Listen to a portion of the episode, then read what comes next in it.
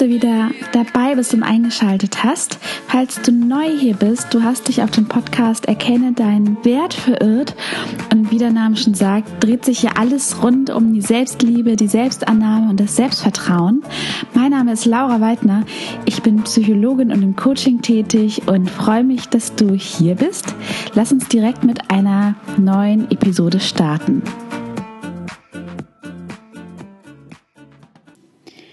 Hallo, meine Liebe. Ich freue mich wieder, dass du eingeschaltet hast zu einer neuen Episode bei Erkenne deinen Wert.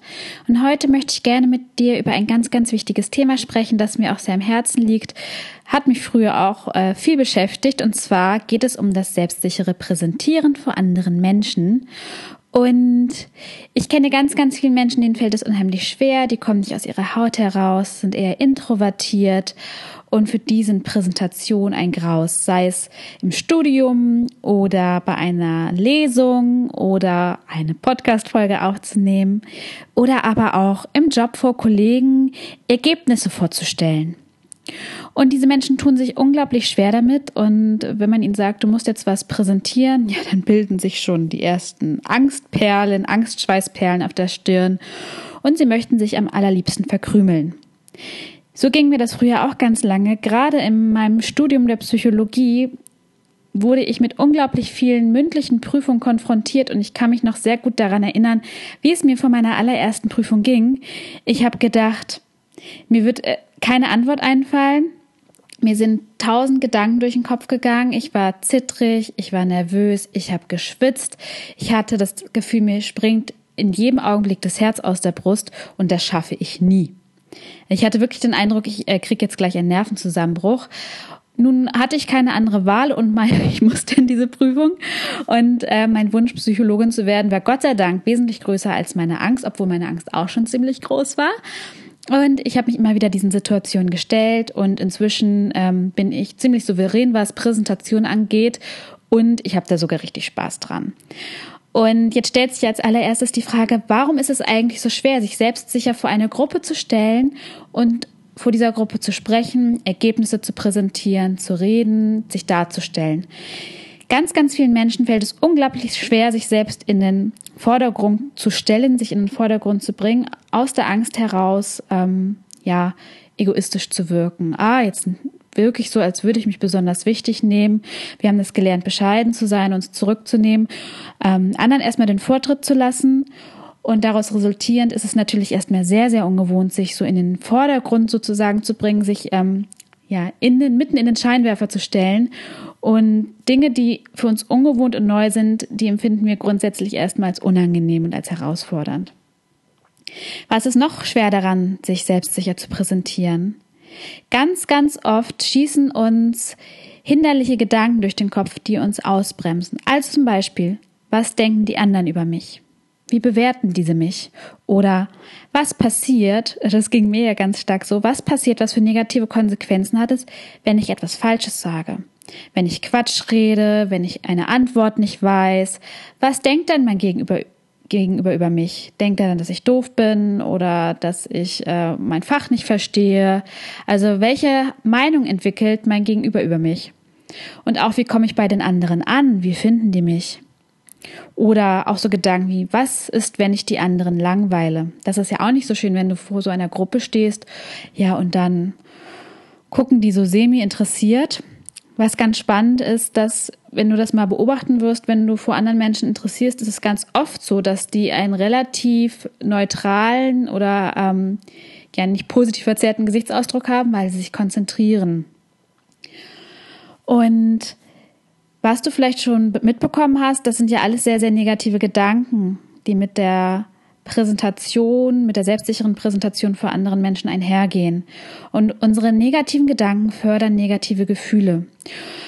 Es besteht also eine Wechselwirkung. Es besteht eine Wechselwirkung aus unserer Körpersprache, unserer, ja, unserem Verhalten sozusagen, unseren Gedanken und unseren Gefühlen. Und darauf können wir maßgeblich einen Einfluss nehmen. Also wenn du dich mal in eine Situation hineinversetzt, wo du unsicher bist. Nehmen wir mal an, du sollst ähm, eine Präsentation geben. und du merkst, du bist unsicher, dann stehst du häufig auch schon so da. Also du machst dich ganz, ganz klein, du ziehst die Schultern hoch, ne, ziehst so ein bisschen den Kopf ein wie eine Schildkröte, die in den Panzer kriechen will. Du hast eine zittrige Stimme, dein Atem ist flach, du redest ganz, ganz schnell und merkst, wie dir immer mehr die Pumpe geht, was daran liegt, dass dein Körper auf diesen Angstreiz, du erlebst in dem Augenblick Angst, reagiert und sämtliche Prozesse in deinem Körper anregt, damit du bereit für Flucht oder Kampf bist. Das ist ein Modus, in dem du nicht so gut präsentieren kannst. Das heißt, so deine ganze Körpersprache beeinflusst in dem Moment darauf, wie du dich fühlst. Und deine Gedanken wiederum, also das schaffe ich nicht, was passiert, wenn ich mich blamiere, wie gehe ich bloß damit um, sorgen wiederum dafür, dass du auch so eine Körpersprache hast. Also das Ganze ist in Wechselwirkung zueinander. Was kannst du jetzt tun? Als allererstes würde ich dir empfehlen, nimm erstmal eine andere Körpersprache ein. Also stell dich gerade hin. Stell dir vor, du bist mit beiden Beinen, mit beiden Füßen tief verwurzelt in der Erde. Bist wie ein tief verwurzelter Baum und nichts und niemand kriegt dich von der Stelle. Also, wenn du jetzt dastehen würdest im Raum und ich würde dir so einen Stupser an die Schulter geben, dann wippst du vielleicht so ganz, ganz leicht, gibst so ein wenig nach, aber du stehst weiterhin dort, wo du stehst. Du machst dich ganz, ganz gerade und stellst dir vor, du hast ein Band, das zum Himmel führt und dich gerade macht. Du hebst das Kinn ein bisschen an, Brust raus, Bauch rein sozusagen und ganz, ganz wichtig, tief einatmen und ausatmen. Denn durch diese Körpersprache, durch diese selbstsichere Körpersprache sendest du Signal an dein Gehirn, ich fühle mich sicher und wohl. Was du auch machen kannst, ist, dass du dich zum Beispiel auf einer Toilette kurz einschließt oder irgendwo hingehst, wo du ungestört bist und nicht mal so richtig groß machst und auch die Hände über den Kopf dreckst, so als würdest du gerade jubeln und dich über einen Sieg freuen, also die Gewinnerpose. Ich mache das ja sehr, sehr gerne. Ähm, meine Kollegen haben mich auch irgendwann mal gefragt, was ich denn da in meinem Büro mache, weil wir Glastüren hatten. Und dann hatte ich ihnen erzählt, dass ich ein schwieriges Coaching hatte und mm, so ein bisschen unsicher war, wie ich jetzt damit weiter verfahren soll. Und das hat mich sehr, sehr gestresst. Und dann habe ich mich erstmal so hingestellt und mich ganz groß gemacht und mich stark gemacht, um dann auch wieder einen klaren Kopf zu bekommen, wie ich weiterhin verfahren werde. Das Ergebnis ist, ähm, dass jetzt immer mal wieder Menschen diese Siegerpose machen. Eine ganz, ganz effektive und tolle Übung. Welchen Einfluss deine Körpersprache auf deine Gefühlsebene hat, kannst du auch insofern testen, dass du mal einen Stift nimmst, ihn dir quer in den Mund steckst, sozusagen drauf beißt.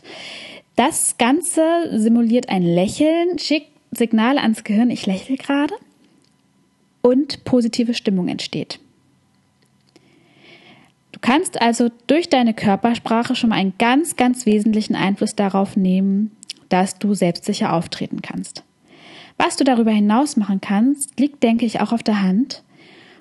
Es ist ganz wichtig, die negativen Gedanken zu stoppen. Also, was denken die anderen über mich? Was passiert, wenn ich was falsch mache? Was passiert, wenn ich rot anlaufe? Was passiert, wenn ich stottere? Was passiert, wenn ich meinen Text vergesse?